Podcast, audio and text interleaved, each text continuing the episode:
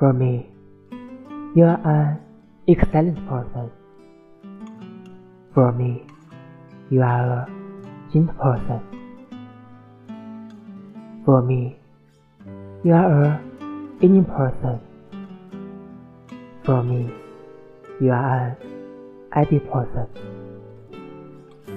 For me, you are a person whose years have passed, but whose start are still shining.